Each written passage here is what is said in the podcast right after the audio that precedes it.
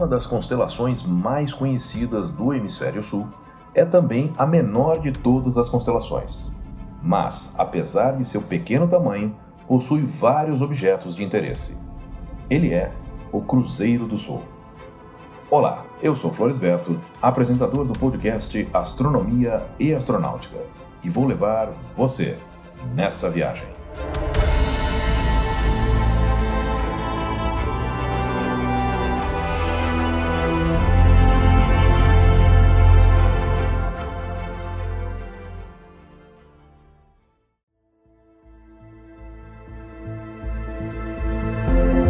Crux, ou o Cruzeiro do Sul, era conhecida dos antigos gregos e era visível do sul do Egito. Ptolomeu considerou-a parte da constelação do Centauro. Ela era totalmente visível tão ao norte como na Bretanha por volta de 4000 a.C. No entanto, devido ao fenômeno de precessão dos equinócios, as estrelas se deslocaram para baixo do horizonte europeu e elas acabaram esquecidas pelos habitantes das latitudes setentrionais. Em 400 depois de Cristo, a maior parte da constelação já não mais aparecia acima do horizonte para boa parte dos atenienses. Os historiadores geralmente consideram João Farias, o mestre João, astrônomo e médico do rei Manuel I de Portugal, e que acompanhava Pedro Álvares Cabral na descoberta do Brasil em 1500, o primeiro europeu a representá-lo corretamente.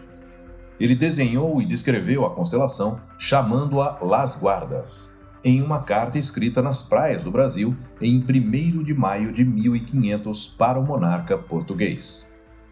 O navegador português parece ter visto não apenas o Cruzeiro do Sul, mas a nebulosa vizinha Saco de Carvão, em sua segunda viagem entre 1501 e 1502. Os navegadores nessa época passaram a utilizar a constelação para estabelecer suas rotas para o sul, uma vez que o eixo mais longo da cruz aponta para o polo sul celeste.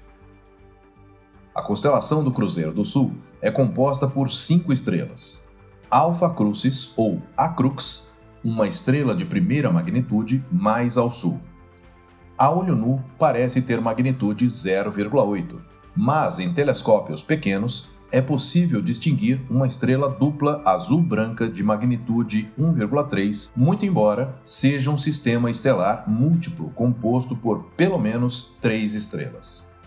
Sua distância da Terra é de 320 anos-luz. Ela é a 13ª estrela mais brilhante do céu.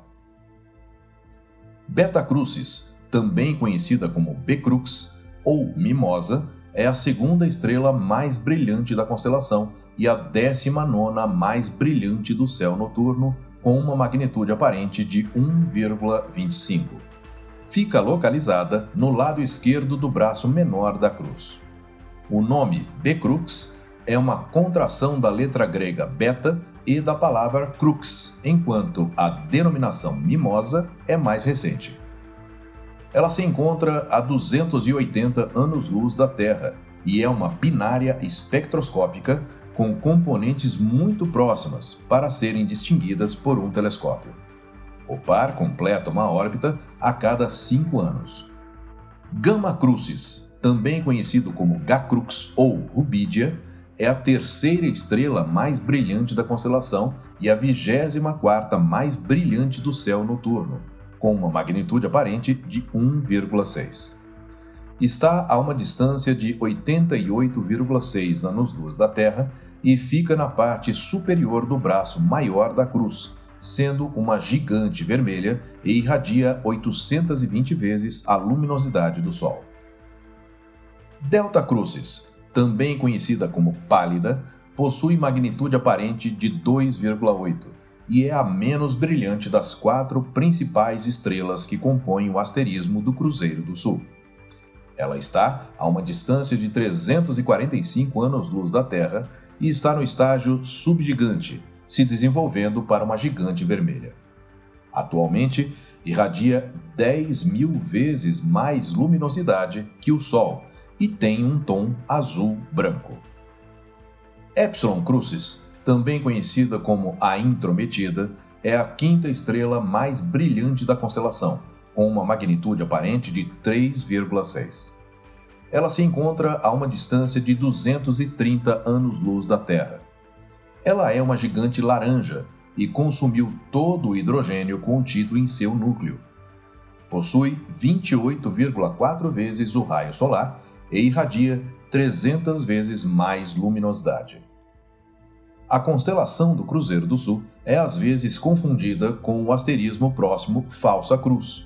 No entanto, o que diferencia o verdadeiro Cruzeiro do Sul é exatamente a estrela intrometida, que se localiza pouco abaixo do braço menor do Cruzeiro, à direita. Nessa constelação também é possível observar o aglomerado aberto Caixa de Joias, ou NGC 4755, e, como o nome já diz, é uma das joias do céu austral, visível a olho nu como uma mancha esbranquiçada na Via Láctea.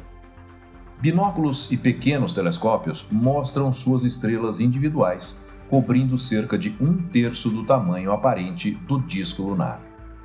Outro objeto de interesse na constelação é a nebulosa de Saco de Carvão, que nada mais é que uma nuvem de poeira escura que bloqueia a luz das estrelas da Via Láctea atrás dela. Visível a olho nu em noites escuras, sem lua, tem uma área de aproximadamente 12 luas cheias e adentra nas constelações vizinhas de Centauro e Mosca. No hemisfério sul, a constelação do Cruzeiro do Sul é frequentemente utilizada na navegação para indicar a direção sul da mesma forma como a estrela Polaris é usada no norte. Traçando-se uma linha passando por A Crux e G Crux, no seu prolongamento cerca de cinco vezes a distância entre as duas estrelas, chega-se próximo ao polo celeste. Ela fica visível quase o ano todo no hemisfério sul. Também está visível nas regiões tropicais do hemisfério norte por algumas horas durante o inverno e a primavera. Desde o início da época colonial, a constelação é utilizada como símbolo nacional por diversas nações meridionais, como Austrália, Nova Zelândia, Papua Nova Guiné e Samoa. Também estão na bandeira do estado australiano de Vitória, do território da capital da Austrália e do território do norte, assim como nas da região da Antártica e Magalhães chilena, nos estados de Goiás e Paraná além de várias províncias argentinas. A bandeira do Mercosul mostra as quatro estrelas mais brilhantes. No brasão de armas do Brasil, ou símbolo da República, também aparece o Cruzeiro do Sul, bem como no passaporte brasileiro desde 2015.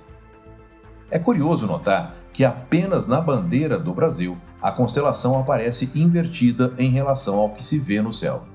Isso acontece porque na bandeira o céu é representado considerando um hipotético observador fora da esfera celeste e não na superfície de nosso planeta.